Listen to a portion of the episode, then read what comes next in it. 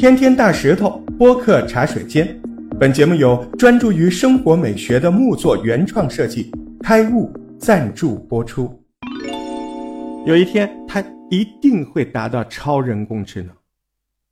我们刚才说了，尽管强人工智能第二级啊已经很厉害了，但是他们人与人类是有一段差距的，就是他们没有办法创造。但是 AR 进步的速度快，也就是说，我们几乎可以肯定。未来 AR 一定会超越人类。 Right. So it, imagine we just built a super intelligent AI. Okay. So this machine should think about a million times faster than the minds that built it. So you set it running for a week, and it will perform 20,000 years of human level intellectual work. 那么，所谓的超人工智能到底有多强呢？或者说，他们到底可以做到多聪明？嗯，数据说话啊，用 IQ 就智商来说，黑猩猩智商一百不到八九十啊，一般人的智商就是咱们普通人类的智商一百上下，有的聪明一点的，一百二、一百三。爱因斯坦这种人智商一百八，那就是极端聪明。那你说超人工智能的数据呢？超人工智能的智商是五百，吓人吗？重点是。一旦超人工智能真的出现，那么这个将不会是他智商的终点呢，而 而是他智商的起点呢，对吧？在超人工智能问世之后，只需要一点点的时间，他们很快就会抵达科技奇异点。你说什么叫科技奇异点？哎，对，就是那爱奇艺那两个字，奇异点。但是呢，科技奇异点什么意思？科技奇异点，技术奇异点。这个是技术发展将会在很短的时间内发生极大的接近于无限的进步，哎，这使得人工智能超越人类智能，从而让社会乃至全人类措手不及。之所以被称为奇异点，就好比物理学上引力接近无穷大的时候，就会产生什么呢？黑洞，就跟这个物理属性一样的，已经超出一般正常模型能够预测的范围。这样的技术。它就叫科技奇异点。超人工智能一旦达到奇异点，人们就没有办法再预测 AI 的下一步到底还能做什么事情出来。不过我们应该不需要担心吧，对吧？如果它真的不听话，我们把电源断了，关机。前面我们说了黑猩猩的智商，那我们试着思考一下，在人类崛起之后，我们有被黑猩猩阻止过吗？没有吧，对吧？事实上，在黑猩猩试图要入侵我们，我们一定会早一步的设下防线来阻止他们的进攻，对不对？可是现在事情，我们是黑猩猩啊，也就是说，在 AI 达到科技奇异点的那一刻，甚至在那一刻之前，就会我们没有选择，我们就会只能变成黑猩猩，不是真的变成黑猩猩，就是成为黑猩猩的行列，对吧？既然我们没有办法预测，那又该如何确定 AI 肯定会做出威胁我们的事情呢？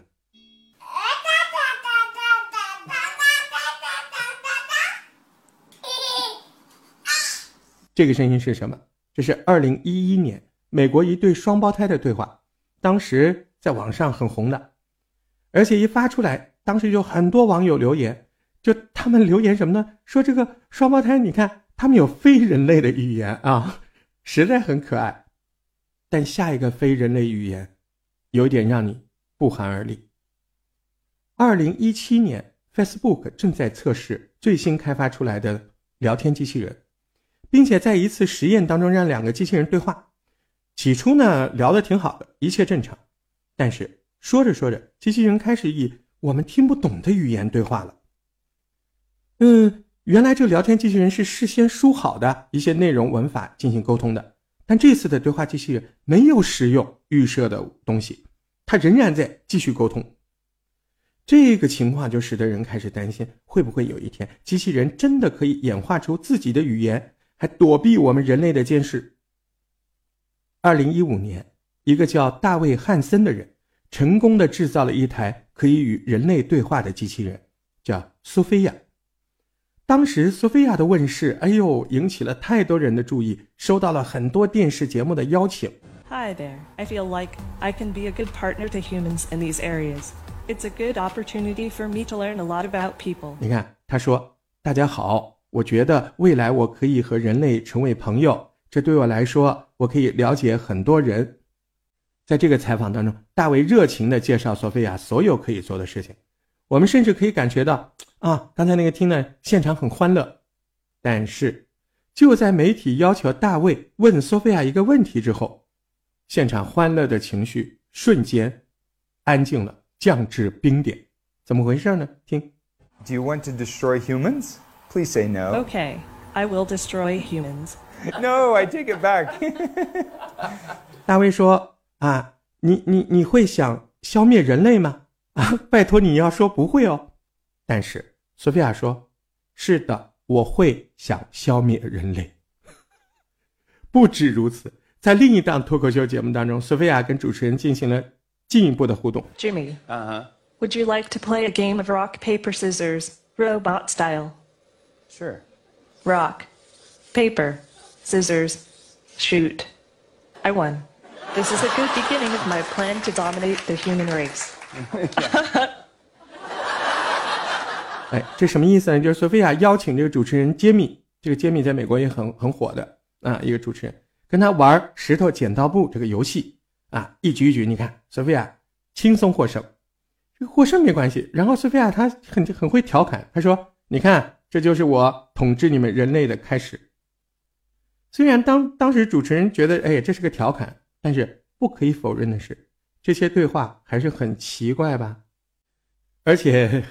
创办人大卫说：“今年这个索菲亚就要开始正式售卖了，或许到那时候你可以买一个，啊、你就知道索菲亚到底是不是在开玩笑。”除了索菲亚，大卫的公司他还开发了个男的啊，那个索菲亚不是女的吗？这个名字一听就知道啊，他现在开发一个男的，大胡子，菲利普·迪克。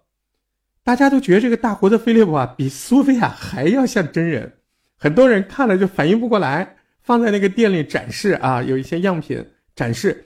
啊，这个经常就是人家以为他是店员，啊，但是其实呢也没什么了不起，以假乱真的 AR 技术啊早就出现了。你听， 안녕하세요. 안녕하세요. 안녕하세요. 这个声音里，这个叫做 Rediscovery 这个韩国的 YouTuber，他呢他是个虚拟人，没错，这个这个美女她不像这个索菲亚，她不存在。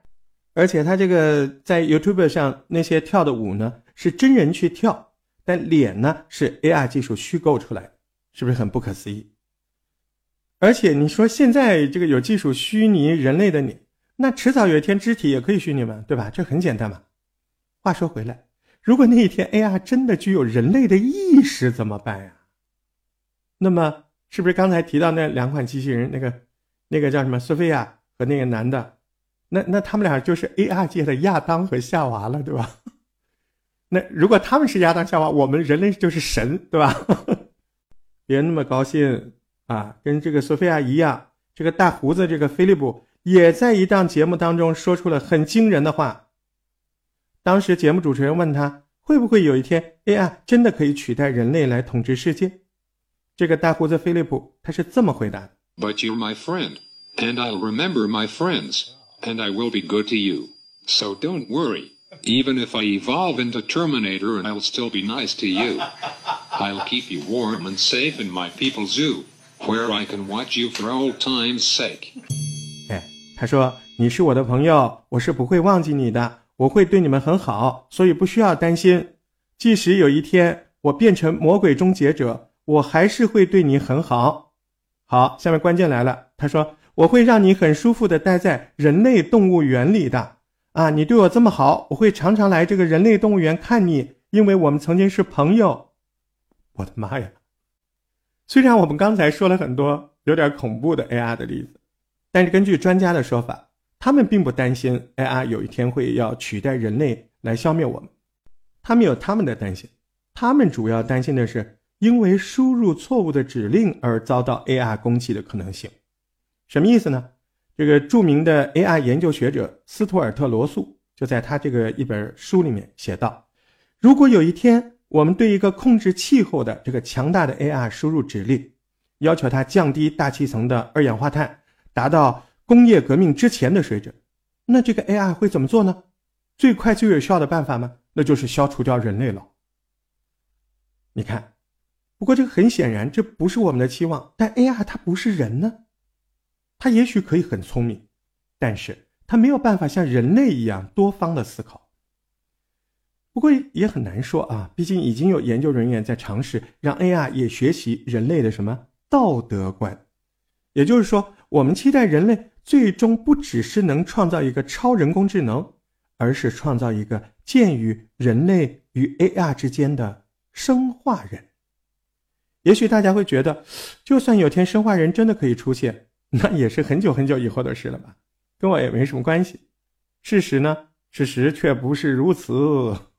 生化人的时代，那个速度可能会比你我想的快多了。今年二零二一年。世界首富伊隆·马斯克正式就向外界宣布，他们旗下的公司神经网络已经成功的干了个什么事儿？将一个晶片输入到一只猴子的脑袋当中，这样这个猴子可以干嘛呢？它可以通过大脑的遥感来玩游戏，它不用四肢，它只要想这个游戏，它就可以操控。可怕吧？根据马斯克的说法，这项技术未来会运用到一些这个。行动不方便的患者，那这个手脚不便呐，对吧？或者是盲人呐，或怎么样，对吧？他要喝水呀，要走动，哎，他就可以这样控制，这样就会让病人们啊，伤残人士啊，可以有正常的生活。而且除了帮助病患之外，你这个脑机界面的发明，也可以让每个普通人随时跟电脑连接起来，就是以后我们就不用键盘了，也不用荧幕了，只要想的啊，想一下。哎，就取得我们需要的资讯，手机也不用了，只要只要心里有个念头，哎，就能跟那个人及时的沟通通话，那不不能叫通话，都不用说话，就是思想交流，对，就心电感应嘛，对不对？是不是？啊，哎，你别说，根据一些学者的构想，未来这个心电感应是很有可能真的可以实现的。可是这样真的就好吗？你别忘了，我们前面提过，AR 进步的速度只会越来越快。人类迟早会被 AR 超越。如果哪一天 AR 真的可以威胁到人类，等到那个时候，他们将非常容易的消灭我们，因为他们早已经是我们脑子里的寄生虫了呀。It could be terrible, and it could be great. It's not clear. Right. But what one thing is for sure, we will not control it. 你看，录音中伊隆马斯克他说什么？他说 AR 存在的世界很有可能会很糟糕，但也可能会很棒。目前是没有办法预测的，但是有一件事可以确定，他说人类肯定是无法控制 AR 的。科技始终来自于人性，等到科技了解了人性之后，他们也就有了操控我们的力量。到了那个时候，AI 很有可能就是人类最后的发明。不过呢，我觉得大家还不用太忧心啊。去年就是有一个具备语言能力的 AI。他就自己发表了一篇作文呢，他在这个文中，他是清楚的告诉大家，就你们不要担心 AI 会终结人类，哎，你们一定要相信我的话，好吧？你相信吗？欢迎大家留言讨论啊，你信不信？如果喜欢我的节目，按赞、订阅、分享啊，谢谢您了，我们下次再见喽。